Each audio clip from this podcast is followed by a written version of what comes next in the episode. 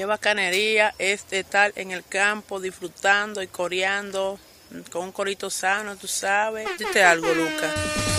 Ya estamos listos. Necesito que a partir de este momento le presten atención a lo que tienen ante ustedes. El corito histórico.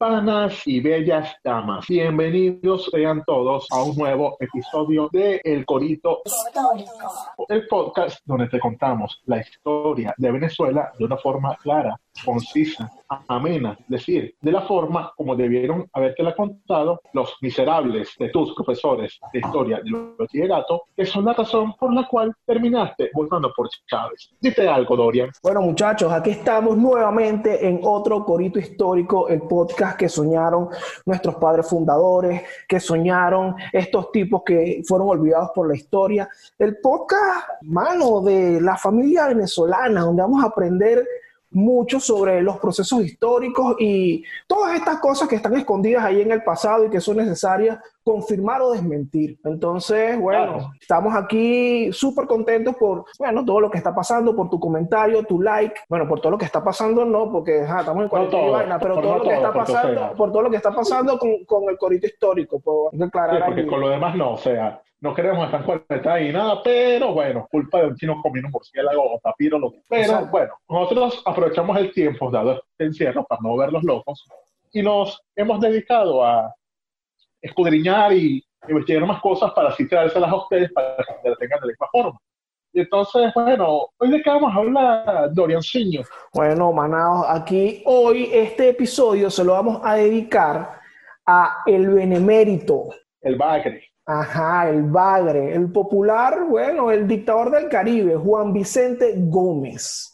Pero más que un episodio biográfico, hablar de dónde nació y qué pasó con Gómez, porque en general todos sabemos o tenemos una idea de quién fue Juan Vicente Gómez, pero también el tipo tiene un- es una figura enigmática, eh, hay muchos mitos alrededor de, de Gómez, que bueno, es lo que vamos a hacer aquí hoy. Vamos a desmentir o a confirmar todas esas cosas que se han dicho sobre la figura de, de este expresidente, que estuvo, ¿cuánto tiempo estuvo Claro. Gómez en el poder? Veintipico de años, 28, Fueron 30 27 años. años, 27 27, años. desde el año 1908, cuando le da la patada por el culo a su ex compadre Cipriano Castro, hasta 1975, cuando fallece prácticamente de viejo en Maracay, relajado. Y además, esto lo hacemos porque el Gómez es una cuestión bastante extensa, y entonces por eso esto queremos hacer como una introducción al tipo, más como tocar su mitología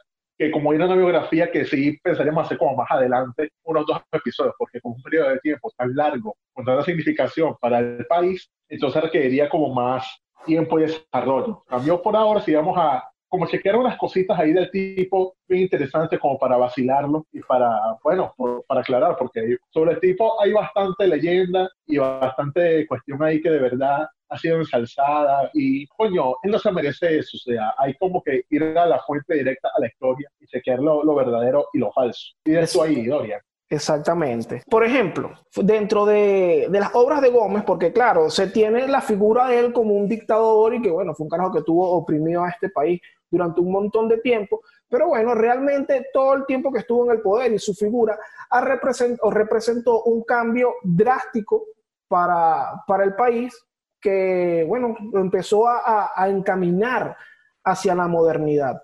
Por eso mismo es que bueno, hablar de Gómez amerita varios episodios, pero como dijo Javier, en este lo que vamos a hacer es, bueno, vacilar un poco con todas esas historias que corren sobre el tipo. Una de las primeras historias que tenemos o mitos que queremos revisar sobre Juan Vicente Gómez se refiere a su fecha de nacimiento y a su muerte. ¿Por qué? Ah, claro, sí. Porque el carajo, cuando uno revisa cuándo nació Gómez, nació el mismo día de Simón Bolívar. Ok, el 24 de julio, correcto. Exactamente, 24 de julio de 1857.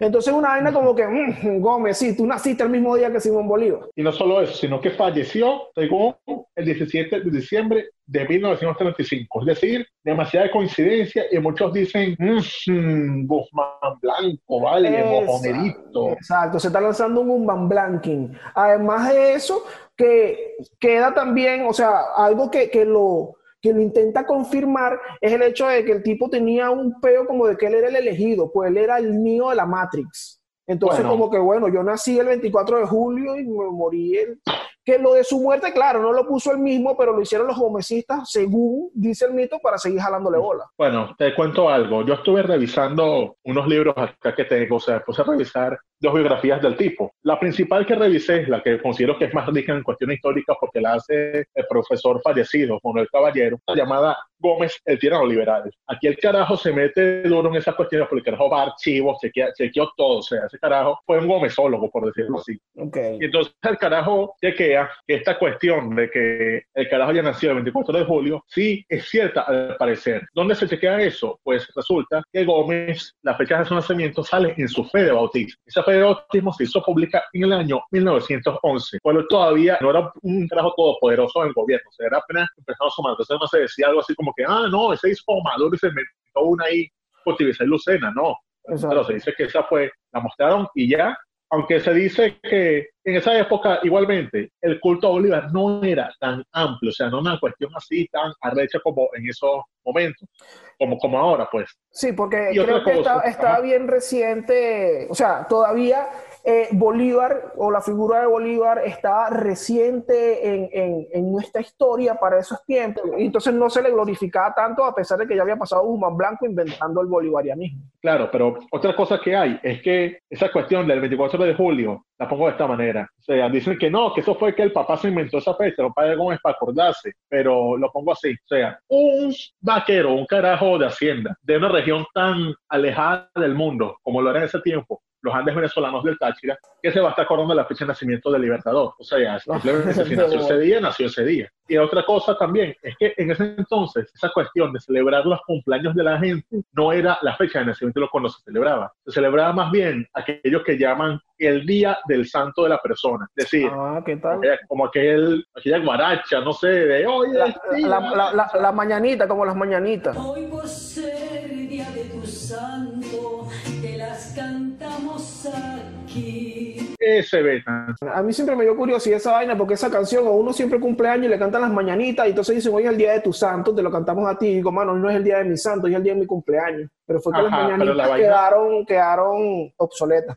Claro, en ese entonces, por ejemplo, a Bolívar no se le celebraba el 24 de julio. Él celebraba su llamado onomástico los días 28 de octubre, que es el día de San Simón. Coño, siendo dato, ¿vale? Sí, un datazo arrecho. Incluso eso lo pone en la serie de Bolívar, eso, me parece un detallazo, una de las pocas buenas rescatables de ahí. También se habla que a Gómez se le celebraba ya cuando era presidente, era los 24 de junio, por ser el día de San Juan. Entonces, coño, esa cuestión del 24 de julio está confirmado, sí, nació ese día, no hay para dónde agarrar. O sea, esa cuestión de decir que no, que él se inventó eso. es como tú dices, primero, nadie, ningún señor de aquella época va a estar que, ay, Simón Bolívar nació en esta fecha. Eso es mentira porque esa gente no sabía esa vaina. Y menos un gocho alejado en el quinto coño, alejado de Caracas y de los llanos y de toda mierda, y hasta pendiente de eso. Exactamente. Eh, y su muerte el 17 de diciembre, porque ahí sí ya él pasó, ok, la, la, la, el nacimiento no fue un invento del papá, pero cuando él muere, ajá, ya es Gómez, ya Gómez es Gómez, pues. Bueno, ese día no, tampoco hay discusión. O sea, bueno, esa vaina viene también de, bueno, lo que contaba mi abuela, ya fallecida, de varios años, que cuando ella estaba en, su infancia, ya tenía que tener como 10 años para ese entonces, ella oía escuchar como el 15 que no, que se murió Gómez. Pero la cuestión es que el 15, lo que le pasó fue que Juan Vicente Gómez, el 15 de diciembre del año 1935, el tipo tuvo una crisis cardiorrespiratoria, o sea, casi se muere. El carajo le, le, dio como un paro, una vaina, pero lo salvaron. O sea, el carajo aguantó, le, le, le pusieron Vivaporú, alguna vaina así de ese tiempo, y el carajo revivió. Pero, sin embargo, aguantó por dos días nada más, porque ya el 17 de diciembre de 1935, a las 11 y 45, se declaró su muerte. Es decir, por poquito no muere el 18, por 15 minutos. A le dio su, su ataque el 15 y muere dos días después cumpliendo una máxima que decía mi papá, que todo el que se va a morir se mejora. Coño, pues, también, coño, tu papá era sabio y nos confirmó una vaina clásica. Claro. Todo el que se muere se mejora y ahí está Juan Vicente Gómez que cumplió tal cual con eso. Sí, se mejoró y a los dos días, ¡pum! Que Gómez murió en Maracay. Sí. Al tipo le encantó Maracay. Gómez fue el último tipo al que le gustó Maracay. Háblales, las palabras tuyas, no mías. según, según algunas, bueno, lecturas que he hecho al respecto, era como que, claro, era un tipo del campo que venía ya de estar en Táchira y a él le gustaban era sus haciendas y sus vacas y su vaina, y Maracay como que le recordaba un poco, y bueno, mandó a hacer, mandó a hacer ahí su- sus haciendas y su residencia, y bueno, y mudó la sede para allá. Sí, o sea, le gustaba porque recordaba mucho cuando vivía en La Mulera, allá en, allá en Táchira. Esto lo dice Domingo Alberto Rangel en Cómo el poder. Por ser Domingo Alberto Rangel lo llamaban Jurunga Muerto, porque era experto en las biografías de gente ya fallecida. Entonces, según el estimado profesor Jurunga Muerto, él decía que Gómez hizo eso de mudarse a Maracay porque le recordaba tanto la hacienda de La Mulera, donde él nació y- creció, como la hacienda Buenos Aires, donde vivió exiliado en Cúcuta. O sea, que tiene un clima parecido, una cuestión. Entonces, y además, bueno, le gustaba ver las vacas.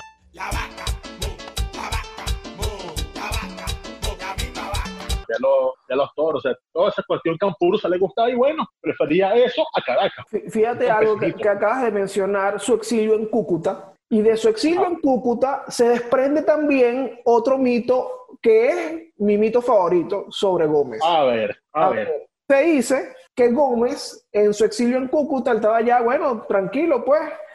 Y llegó un circo ruso y él como era un tipazo, él se levantó una rusa y la preñó y esa rusa se fue para allá, para Rusia y parió y a nada más y nada menos que a Joseph Stalin. Ah, coño es su madre. Ay, ese es su gas. bueno, Entonces, claro, lo hacen también en que tú ves las fotos y que ves las fotos de Stalin y el tipo es como igualito a su papá Gómez. po. claro, o sea, dicen que coño, pero este, este carajo es bigotudo, es malo. No se tiene que ser hijo de Gómez, diría alguien de la Venezuela de entonces. Tal cual. Ay, Un ignorante diría eso, coño, ese es el, ese es el Gómez ruso, qué bola. Y se inventaron eso. También hay otra historia que dice, porque o sea, si tú, si tú chequeas la biografía de Gómez, el bicho nació en 1857. Ok. Stalin, Joseph Shugasvili, nació en 1878, es decir, para ese entonces Gómez tenía esos 21 años, es decir, como que hay un chance ahí. Ajá. Pero en esos tiempos él no andaba en Cúcuta, él simplemente ya andaba, andaba en su hacienda vacilando, pero claro, bien podía irse para Cúcuta, pues, porque esas eran las relaciones de entonces, el gocho iba para Cúcuta, vacilaba, volvía para Táchira y eso. Otra leyenda atribuida es que supuestamente, sí, en algún momento a sus 21 años el tipo, en 1978, se va para Cúcuta y bueno, quedó enamorado de una tipa que leía el tarot, era el beta. Ok. La tipa que le dio el tarot, una rusa ahí, le, le gustó la rusa, pues y bueno, se la llevó para la pieza con su simpatía y sus betas. Hicieron lo suyo, lo que llamarían los jóvenes el delicioso, toda esa cuestión. Y bueno, después nada, él se fue de ahí y la, la tarotista se fue para Rusia y nada, esta tarotista resultó ser la mamá de, De de. Joseph Stalin. Que, que cabe destacar una Pero- vaina. Si eso es cierto, de eso ser cierto, Juan Vicente Gómez fue el último tipo después de Francisco de Miranda en descubrir la paja rusa. El fue- último tiempo en Venezuela. Claro. de la paja rusa. Incluso quien trajo la paja rusa a Venezuela en la modernidad tuvo que haber sido Gómez y esa historia es cierta. Bueno, pero la historia no es cierta porque de Stalin se habla que su madre nunca salió de, ese- de esa vaina, o sea, de esa vaina que era entonces la, el Imperio Ruso y que hoy es la República de Georgia. O sea, nació como que fue en donde? En Gori, en Gori, Georgia. Esa mujer nunca salió de ahí. Claro, bueno, eso, esa, esa historia tiene más sentido, eh, porque es verdad que esa señora, según lo que se, se dice en la historia, nunca salió de allí, pues. Ah, menos menos para ir que para Cúcuta, a, a llevar un circo No para. Cúcuta.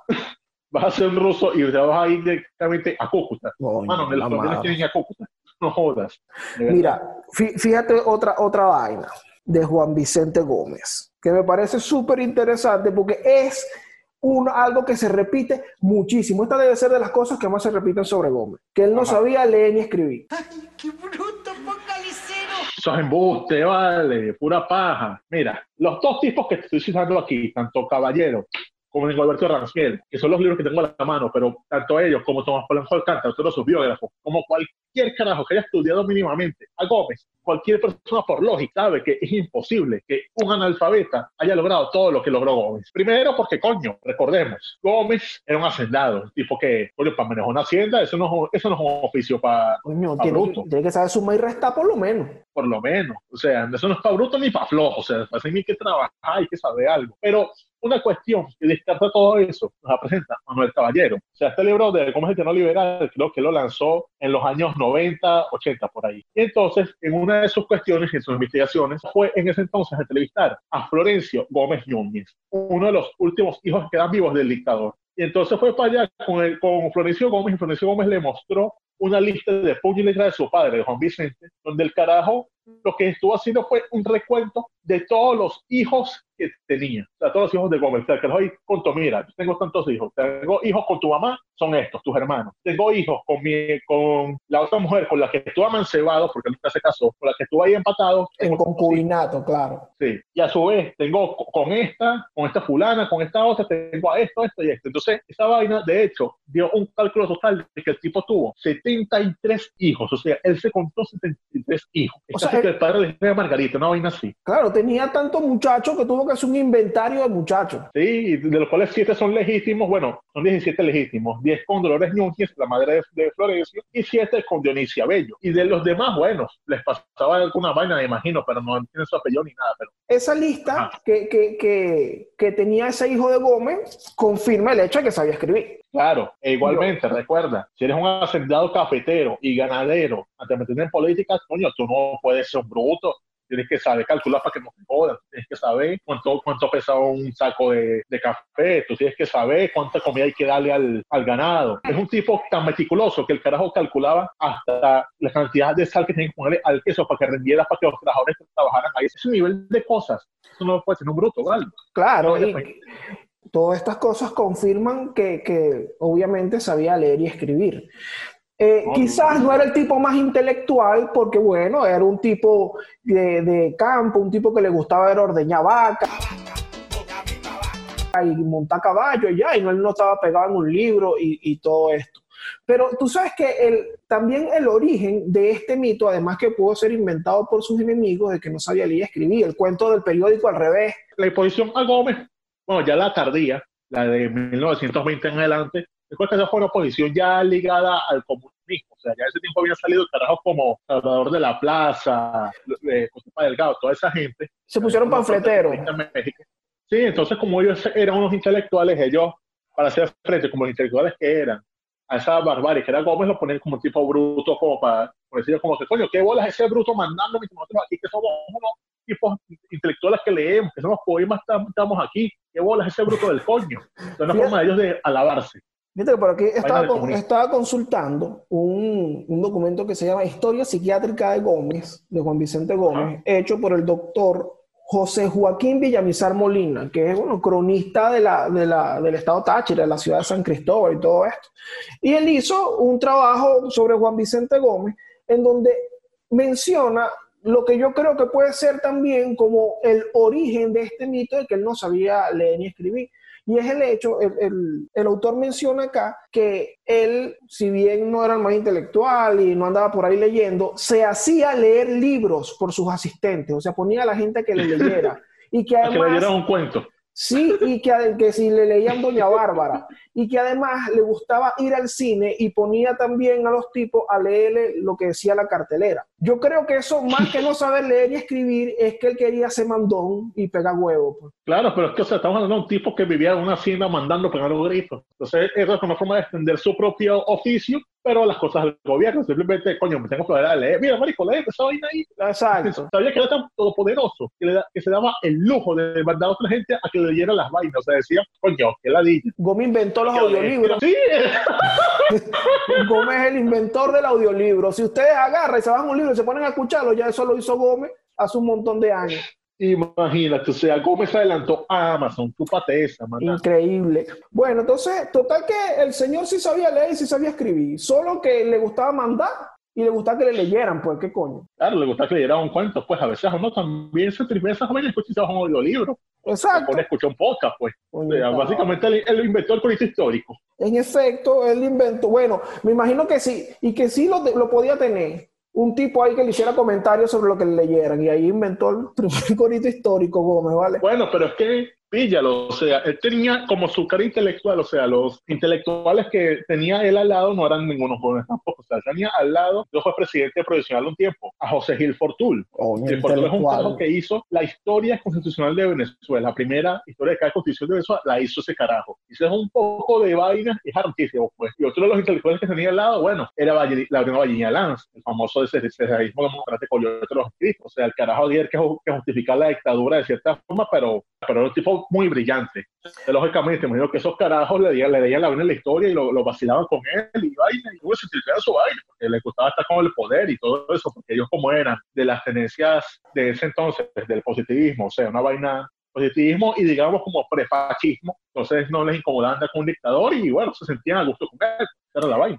Vallenilla Lanz es el mismo señor que se dicen como que inspiró en algo en lo del fascismo y cosas en Italia. Sí, sí, se habla de eso. De hecho, él murió en Europa antes de empezar la guerra. Él murió, en Francia. Y hay un cuento por ahí que dice que el carajo una vez llegó a Italia, que se fue de Venezuela en 1920 y pico. Que él estuvo por Italia, por un, ya por esa época, en 1925, cuando el fascismo, cuando Mussolini había tomado el poder, y que cuando estuvo por allá y que Mussolini lo recibió y todo, le dio una orden, una vaina, porque al parecer los fascistas, y eso sí es comprobado, tienen una cuestión con la imagen de Simón Bolívar. O sea, ellos ¿Ah, sí? consideran a Bolívar, sí, consideran a Bolívar como una inspiración para sus cuestiones. Y bueno, Valladolid escribía mucho sobre Bolívar, o sea, el socialismo democrático habla mucho de esa cuestión del, del dictador necesario que se encarnaba primero en Bolívar y después mutó hacia lo que fue Páez, o sea, el hombre que debía mandar a Venezuela y vaya con voto de hierro, con todas esas cuestiones para controlar a Venezuela del salvajismo.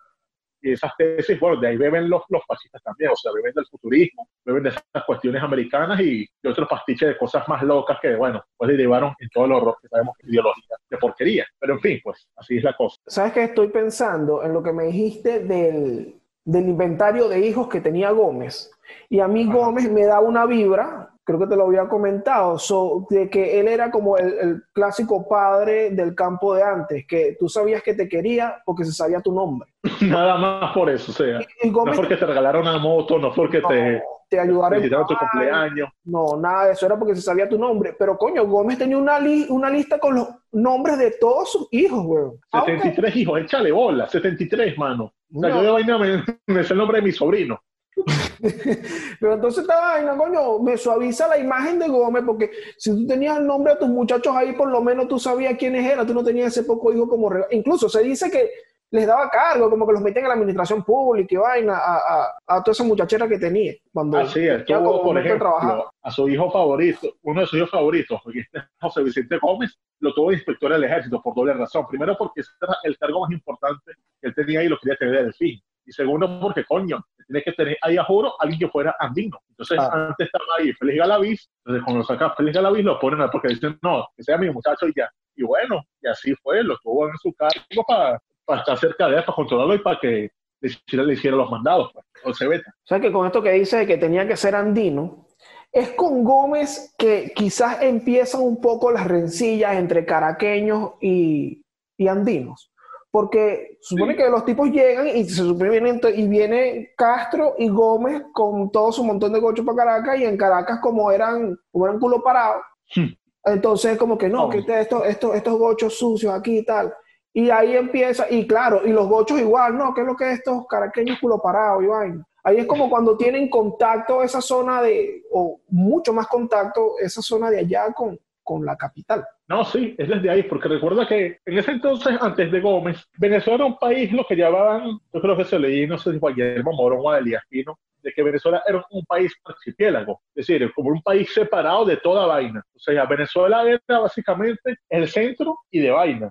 Porque, por ejemplo, si tú en ese tiempo vivías en, en Carúpano, tú nunca en tu vida ibas a ver un gocho. ¿Por Exacto. qué? Porque, porque en ese entonces no había manera de, de que un gocho llegara a Oriente, porque no había carretera. Para llegar, bueno, el cuento de mi abuelo, pues, o sea, mi abuelo, para salir del pueblo donde vivía, por allá por Coro, y llegar a La Guaira, bueno, el tipo tuvo que sacar ese pasaporte, porque tuvo que agarrar un vapor, o sea, hice de, de Coro, cruza, cruzaba Maracaibo, bueno, y por Maracaibo que no había puente, llega esa vaina, agarra un vapor, el vapor te dejaba en Curazao, después agarrar otro vapor que se te llevaba a La Guaira. Verga. Todas esas para llegar para La Guaira apenas. Bueno, imagínate, alguien que quiera, que quiera conocer la brillante idea de ir que, de Cabrúpano hasta Anguchilandia. No podía, entonces lo que pasó es que entonces los andinos ya hartos de tanta guerra, de tanta dijeron, coño, esta es nuestra hora y se dieron ese montón de gochos para allá y bueno, llegaron, se dieron cuenta de que los caraqueños no se dieron un coño, no sé, y entonces llegó esa invasión de andinos para allá, andinos encargos, andinos en toda vaina, y además, como estuvieron ahí más de 40 años en el poder, coño, la rechera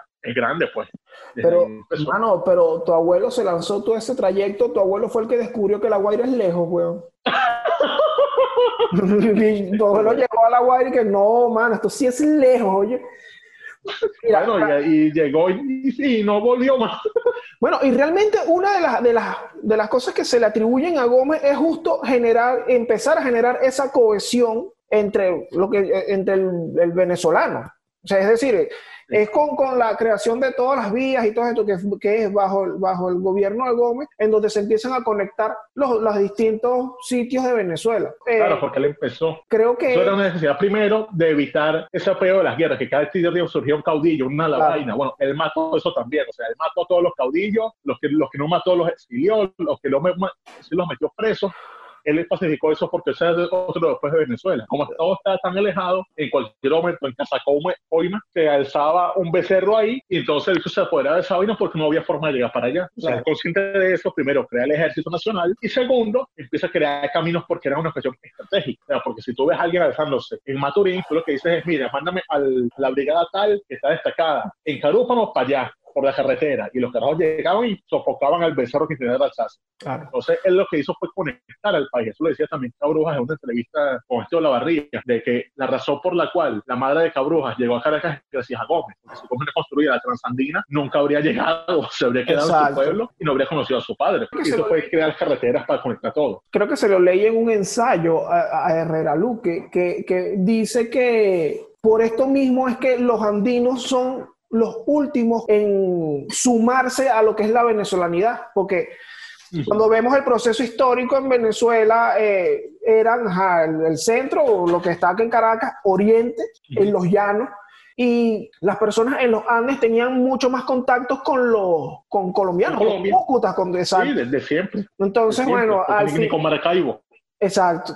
Entonces, al final son como los últimos en integrarse, precisamente gracias a este, bueno, a estas ideas de, de Gómez de, de llenar de vías o de construir vías para la comunicación en, en el país. Eso que tú comentaste ahorita de que él fue acabando con el caudillismo, es una, una parte que me gusta mucho y que, bueno, vamos a abundar mucho más en ella en las próximas entregas de Gómez, pero, bueno, ajá, él para acabar con eso todavía no era presidente. No, él los acabó cuando todavía era vicepresidente de Cipriano Castro. Exacto. porque a a Castro se le alzaron unos tipos de la Revolución Libertadora, los caudillos que quedaban por ahí, se les fueron alzando y fueron comprando rifles, armando sus gochos, dando los uniformes, les trajo a instructores militares, o sea, trajeron un carajo llamado Samuel Mail, chileno que había estudiado en Prusia y Baile, que sabía la construcción militar, enseñó a esos carajos y obviamente esos carajos bien armados, uniformados, que sabían paso marcial, contra unas montoneras de porquería, todos descalzos, con machetes y vainas, no tenían ningún chance. O sea que la- a- a- me parece arrechísimo que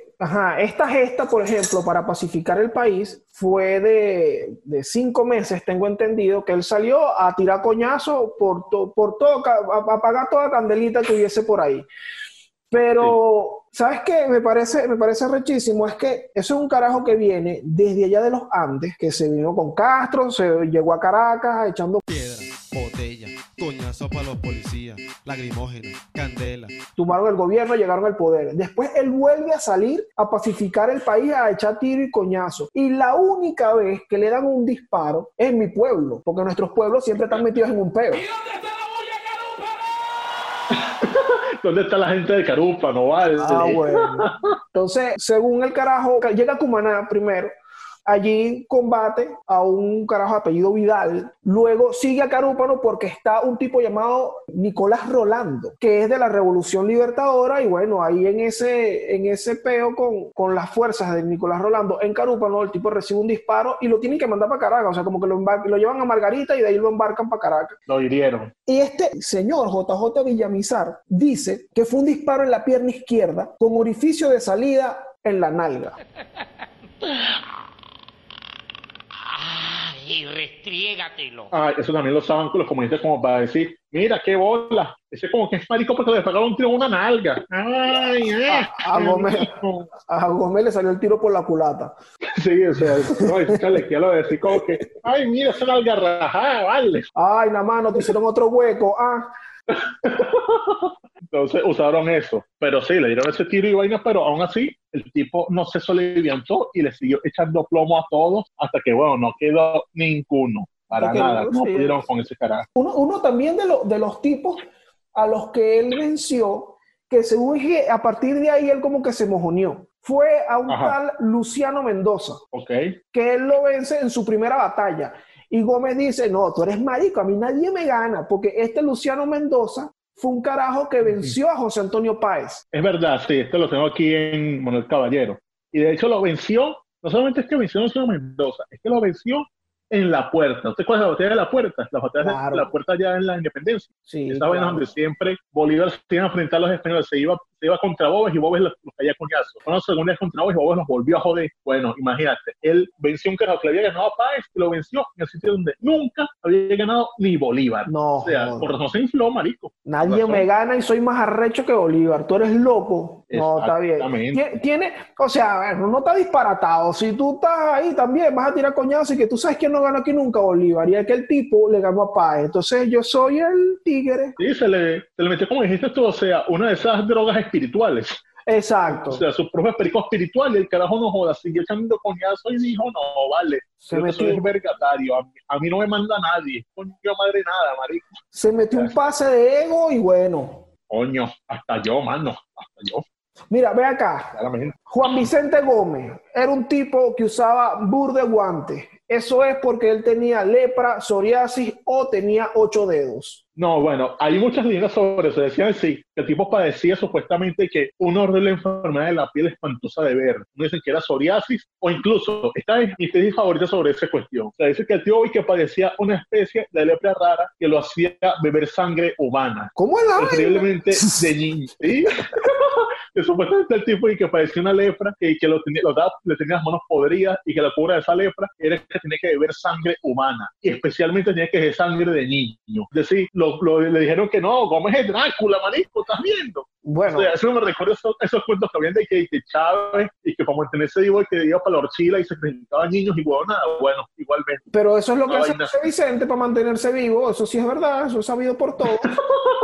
Bueno, pero Lo de la sangre, incluso Está- José Vicente ahorita está así, cuando tú ves una foto, un video de ahorita de José Vicente, él está así, todo acabado, es porque ya ahorita no hay tanto carajito en Venezuela, se lo han llevado del país y él quedó así. Ah, coño, ya por eso que está jodido. Bueno, va- vamos pendientes de ver el próximo fallecimiento de José Vicente, de aquí a cinco años más o menos. Pero Entonces, la otra cuestión que decían era que supuestamente él usaba esos guantes porque no era lepra, sino que parecía sífilis. Pero esto, el tiempo nunca tuvo sífilis. O sea, para todo lo que apoyó, él quedó como que sabía dónde meterse. No es tanto como su compadre Castro, Castro. que sí padeció esa vaina varias veces porque el bicho es un depredador sexual y se dice que no, que no podía ver un virgo porque se volvía loco. Pero, sin embargo, la costumbre de Gómez de usar guantes era más una cuestión que hoy tendría toda la razón Gómez en hacerlo. Él lo usaba porque tenía un temor rechísimo a las enfermedades infectocontagiosas. O sea, era un hombre que, coño, tenía mucho miedo a enfermarse. O por eso que Carajo siempre usaba guantes. Unos guantes de seda que se cambiaba todos los días. O sea, cada día Carajo se ponía unos guantes, cuando tenía mal día se los quitaba y los desechaba. El otro día guantes nuevos para seguir haciendo sus vainas. Es decir, Gómez fue el primer hombre con pánico por el coronavirus. Sí, vale. ¿Qué tal ese Gómez? Incluso, ahora eso que tú dices que él nunca padeció de, de esas vainas, en, en el, en el ensayo de Villamizar sobre la historia psiquiátrica de Gómez, Ajá. mencionan en la parte de salud que el tipo realmente nunca, nunca padeció de nada y que sus únicos problemas de salud fueron el tiro que le dieron en Carúpano y posteriormente, bueno, la enfermedad por la que, por la que murió. pues. Sí, porque básicamente lo que dice el caballero, que en realidad Gómez no murió tanto de, porque el tipo padeció de dos complicaciones, una complicación en los, en los riñones, en la próstata, y también de, había desarrollado diabetes. Pero lo que aquí dice este caballero es que básicamente Gómez lo que falleció fue de viejo, o sea, ya un viejo, a los setenta y pico de años, cuando murió, le, le dan esas dos vainas, no joda, más bien era demasiada suerte que hubiese vivido tanto, decir, No, bueno. de viejo y ya. y gobernando, bueno, gobernando entre comillas, pues porque mientras él estuvo enfermo, habían, y bueno, y durante todo el periodo de Gómez estuvo lleno también de títeres y, y, bueno, figuritas que Sí, él ahí. había puesto ahí en el cargo primero a Victorino Márquez Bustillo, después puso por ahí a Gil Fortul, y en el año 28, 29, por ahí, puso un carajo llamado Juan Bautista Pérez. O sea, puso- él decía, coño, voy a marcar un rato. Mira, mano, increíble, hay un rato de esa vaina, yo vacilo con las vacas, yo colco las sirvientas, tú sabes. Ahí, pues, que se presidente un ratico, pues, ponte la banda. Así era su poder, pues, así de recho era el tipo que podía dejar su vaina libre y sabía que no lo iban a, a tumbar, como si tumbó, como si tumbó él a Castro. Al compadre, exactamente. Bueno, podía hacer eso. aunque, aunque quien es un campeón, quien fue un campeón haciendo eso, fue Guzmán Blanco, que no nada más ponía a un títere, sino que se iba para Francia. Ah, sí, se iba a- de vacaciones allá a, vacil- a vacilar, no sé, ya haciendo Francia entonces, toma senta, me imagino. Tal cual, se iba a vacilar. Mira, tú sabes que eh, en, en esta búsqueda de mitos sobre Gómez, hay uno que también es su, incluso eh, tú haces una búsqueda rápida en internet y te salen lo que yo llamo un montón de artículos piedreros, sin ningún tipo de, de fuente o referencia, hablando acerca del tema de la isla El Burro y Gómez y la homosexualidad en Valencia. Porque se dice que en la isla El Burro, que es una isla que está en el lago de Valencia, era usada como prisión, eso sí es verdad. Que Sí, esa fue prisión hasta ahí entra la democracia. Exacto. Ahí mandaban, mandaban que sí, guerrilleros, mandaban criminales. Pero según Ike. Gómez mandaba homosexuales a la isla del burro. Entonces, existe el mito como de que este tema, esta jodedera que se le tiene a Valencia con eso, viene de que Gómez mandaba homosexuales para allá y que incluso usaba un decir como que, ah, tú como que te escapaste de Valencia. Pero de verdad, No. Yo no encontré ningún, ninguna fuente que sustentara eso. No sé si tú lo hiciste. No, eso es pura paja. Eso, ¿cuál es que ahorita los maricos de las redes sociales inventan, como no sé, no sé por qué razón, se ponen un invento permanente, o sea, una vaina de que inventa huevonadas como para, no sé, quién sabe por qué. Es igual que los que se ponen a decir que, ay, no, que la Cabo tiene una Valencia bonita, o sea, esas estupideces que se ponen a decir cualquier mariposita cualquiera. Lo, lo que sí es, lo que sí o sea, lo que sí se puede sacar es que por los tiempos y todo esto, bueno, probablemente era un tipo extremadamente machista, lo que sea, y sentía animadversión contra los, contra los homosexuales, pero que fuera Obvio, tal como cosa como cualquier- que los mandaba presos y los mandaba para la isla del burro y crear ese mito alrededor de, de Valencia y de esa isla, bueno, no es algo que esté No, o sea, básicamente es manera. como el señor Mauro, pues, o sea, era como el viejo Mauro ahí insultando a los maricos. Tal cual, tal cual, exacto. No es que el señor Mauro mandaba gente para la isla del burro, pero ajá, Gómez No, capaz se lanzaba, Gómez capaz se lanzaba su Marico, marico. Eres marico de verdad, chico, eres marico de verdad. Bueno, otro mito que hay de Gómez es interesantísimo, lo contaste en los dos libros, tanto el de Caballero como el de Jorunga Muerto, es este sobre, según el cual dicen que el carajo y que era un cachorro del imperio Yankee. Ajá. Esto digamos que es parcialmente verdad y parcialmente mentira. ¿Por qué? Porque o sea, si bien el carajo llegó al poder encumbrado por los gringos y por la oligarquía caraqueña, que estaban ya hartos de Cipriano Castro, que lo que decía era joder. Cipriano Castro es el primer chavista del siglo XX. Es un carajo que cuando le picaba el culo, le, da- le daba por joder las empresas gringas o francesas y vainas. Le da que si, vaina- que si expropiar y vaina rara. Sí, entonces por esa vaina los gringos no lo veían bien. Entonces lo que el carajo se enferma y se va, hay que curarse a Europa. Los gringos simplemente lo ven y dicen, no, vale, cara, que se haga ese cargo de esa vaina. Los oligarcas también dijeron, sí, sí, sí, hazte cargo que se nos hago, se queda ya jodiendo. Pero había un problemita, fruto del estallido de la Gran Guerra en el año 1900 que es que lo veían como un aliado incómodo los americanos. ¿Por qué razón? Pues por lo siguiente. Si tú ves las fotos de Gómez y toda la cuestión, lo que hablamos hace rato de los militares, el ejército, el tipo se vestía a la manera prusiana. O sea, tú, lo, tú ves una foto del Kaiser Guillermo y una foto de Gómez y están vestidos iguales. O sea, el tipo era como que germanófilo. O sea, el carajo lo que hacía era que se vestía como el Kaiser, su ejército era formado de manera prusiana, entonces se causó incomodidad porque mientras los gringos, los franceses y los otros estaban en guerra, con los alemanes decían como que, coño, pero tenemos esta guerra allá. Tenemos aquí un carajo que supuestamente que, que es, es fan del Kaiser. Coño, mano, ¿qué vaina es esta, vale? Exacto, y que mano, no, no, eres no. mono eres ardilla. Exacto, él lo veían como, como por ejemplo, como ve un, un presidente comunista en América en 1950, y están diciendo como que no, mano, no podemos tener un carajo de esos así. Igualmente, en esos tiempos también se hablaba una romorología, o sea, imagino que el lomojoniano de 1917 se inventó esto. Decía que ah, los alemanes estaban interesados en comprar la isla de Margarita para establecer una base militar. Verga, compra margarita. Sí, o sea, imagino que les gustó las historias de matrimonio entre primos y dijeron, no, vamos a, es, ahí es, ahí es, vamos a hacer Exacto, ahí, vamos a agarrar eso para nosotros. agarramos esa vaina, so- sacamos a esos primos de ahí, hacemos una base, ponemos unos barcos, nos volvemos a los gringos de allá. Claro, eso fue pura paja. Al parecer, Gómez no le interesaba eso. Él decía que supuestamente él simplemente miraba al Kaiser porque le gustaba el orden, la vaina. Y bueno, entendible un señor que, aparte de ser un hacendado, cuando vendía su café, lo vendía a los alemanes, eran los que le compraban el café y los ganados a él. También tenía eso, cierto. tenía negocio con los tipos y de ahí como viene esa relación o ese, esa afición que tiene él con, con Claro, pero también hay una comunicación secreta, bueno, hecha pública ya después por el caballero, en el año 1917, diciendo el carajo, Woodrow Wilson, el presidente Wilson le hizo secretario de Estado a Lansing, le, le hizo un llamado diciendo que no, es hora de echar a ese canalla, no podemos tener a ese carajo allí, ese carajo nos, nos va a joder, está muy cerca de Panamá, nos puede joder el canal, hay que sacarlo. Claro, todo queda en paja porque esa vaina eran los informes que iba pasando. Eso fue un chisme que creó el embajador de Estados Unidos en Caracas, como diciendo que miren, este carajo es, na- eh, es germanófilo y vaina,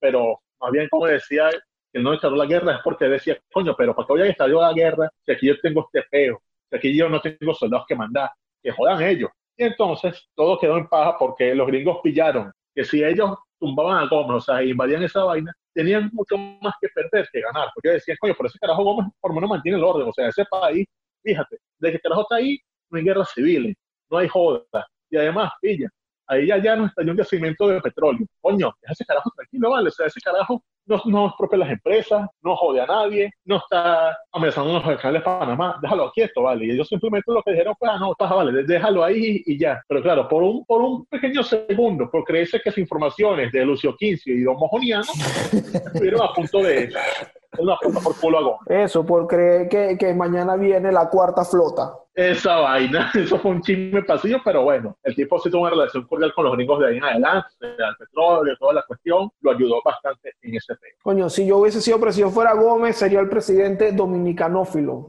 Daba por ahí que si hablando Merey, que coño, pero ese dicho tiene pinte dominicano, y yo hablando y que dirigiéndome al país, que cómo está todos los tigres. Coño, que hablando, que habla- que habla- que hablando de dirigirse al país, se dice que Gómez nunca dio un discurso. Ah, no, pero que. eh, coño, estamos hablando de un tipo que, de- que no se le conocía la voz. O sea, era un carajo que de vaina en sus comunicaciones era muy breve. O sea, brevísimo en, la, en Acción Miraflores, que las cartas que él son vainas muy breves, o sea, son muy de, mira, recoge tal vaina, mira, haz esto.